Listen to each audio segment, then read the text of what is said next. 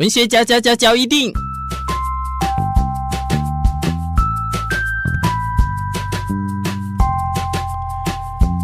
欢迎收听文学嚼一定。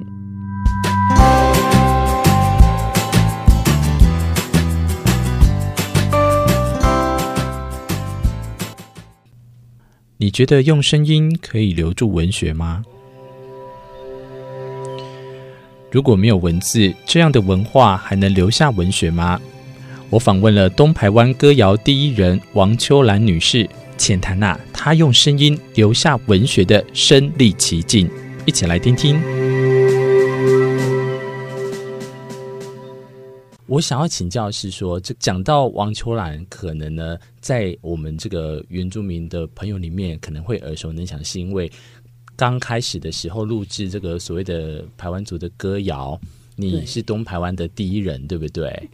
对，哦，好像啦，不晓得。可是那你就第一个。我想要问的是说，那时候啊，我我我在猜想啦，可能是因为有这个文化的传承的关系，所以导致你可能会有这个促使你可能会想要去录制这个声音的歌谣。嗯嗯，那他在这个录制的时候，在早期的话是在我们那时候还是灌录黑胶唱片，对不对？对。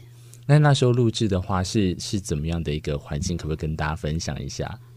我们那个年代哈是很克难的，嗯，不像你们现在那么好，有一个专门的录音室，哎，嗯，隔间的这么好，音效又这么好。我们那个时候是，我录那个黑胶，嗯，黑胶的歌曲是有一个。早期有一个零零零唱片啊，零零唱片，他从台北带他的录音的机器是。到卑南，嗯，一个小部落，嗯，在那个他借一个教室啊，还是教室还是一个房间这样子，嗯，在那边录，然后呢，我我们不是用，当然没有电脑，嗯，所以我们差不多有八位到十位的的那个乐乐队。嗯，同步的录音。是。有电子琴，嗯，有吉他，有贝斯，嗯，还有那个什么洗衣机的那个，不是洗衣板的那个点点点那个，还有那个敲的，嗯，很多那个奇奇怪怪的乐器，然后跟我唱歌的人同步的，嗯，一起一起录音。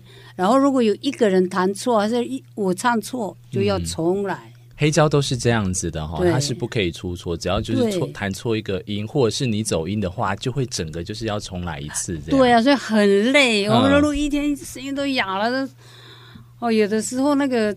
那个原住民的乐队有时候还在宿醉，嗯，找不到音，他也是这样 啊。然后那个像卢静慈他们，我们那个早期都是这样子。嗯，他那个那时候大概黑胶这样录一张的话，里面大概几首歌？他我们那个时候十二首呢。那十二首的话，一天录得完吗？如果录得完，因为我们那个是。嗯那个我们录得完了，那个时候我半天就录完了。那其实这样你也很专业呀，大家这个乐乐团乐手里面的人，因为我们那个都是部落传唱的歌，他们都是很会弹。是，好，那所以在这样子那时候的环境啊，就会比较克难一点。然后，可是这样录制呢，现在这些黑胶现在还找得到吗？如果要要去找寻这个歌曲的话。是找不到那个啦，原版，可是当然找不到原版了，这、哦、是几年以前。嗯，然后可是好像有人就有呃，copy，嗯，CD，嗯，把它变成 CD 的方式。嗯、那台东好像有卖，台东还现在还可能在唱片行有找到。嗯、对对对，copy 的。那后来在那个时期，零零唱片公司时期啊，录录制的这些总共大概有几张歌谣，你知道吗？很多呢。嗯。是那个黑胶的吗？对，很多，最多是卢静子，嗯，卢静子那个阿美族，嗯，还有卑南族，还有好几个朋友。可是那台湾的话，你就是负责呃这一个，嗯，那你在录制的时候有没有遇到什么样的困难？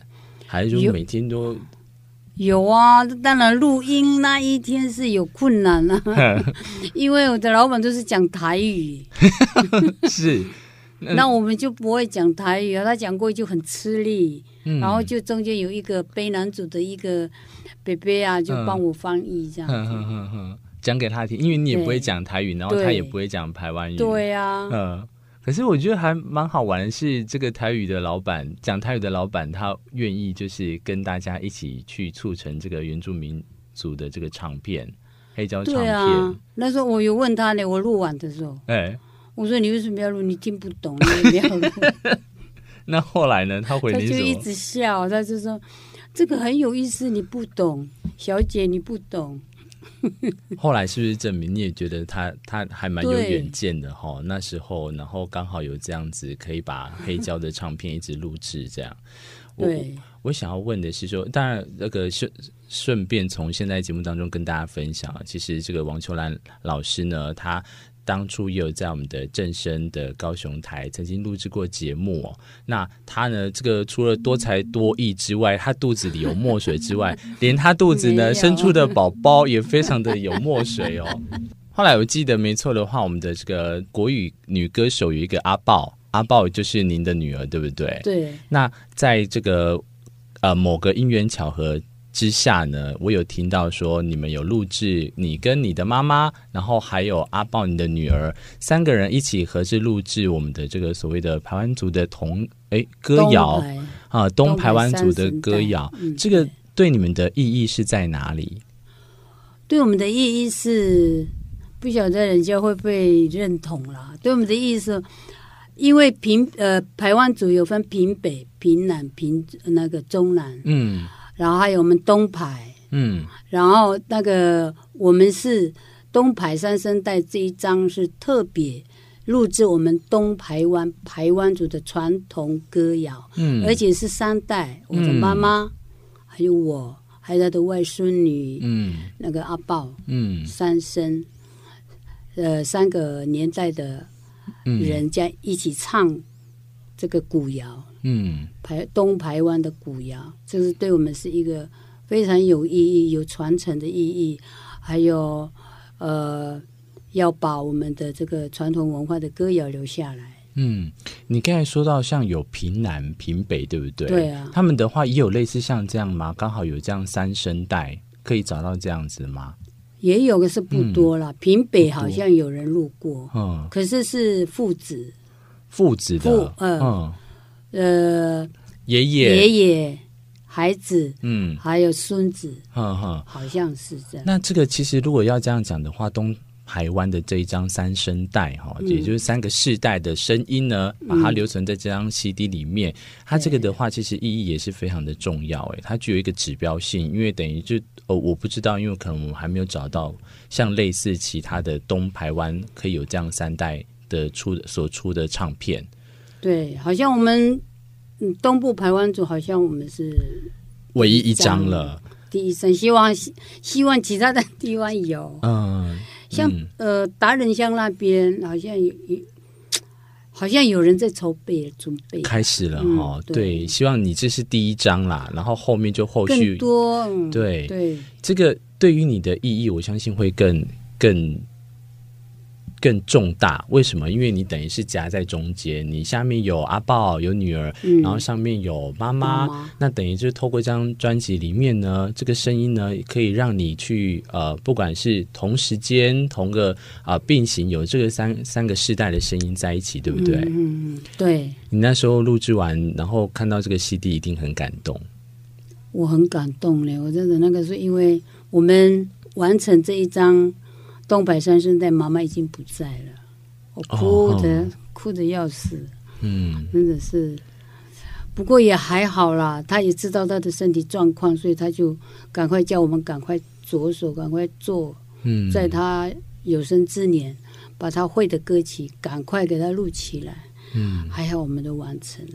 嗯，当当他录呃，当你录制完这个 CD 的时候呢，那个你刚才有提到说啊、呃，妈妈妈妈已经在天堂了。对，那你有没有那种诶很想要就是拿给他听的那种？哦、有，我们在他的那个、嗯、呃坟墓里面有嗯有给他一张哦在他的那个骨灰里面是嗯，这个对他来讲，他一定会觉得非常的开心，因为能在生前完成这件事情呢。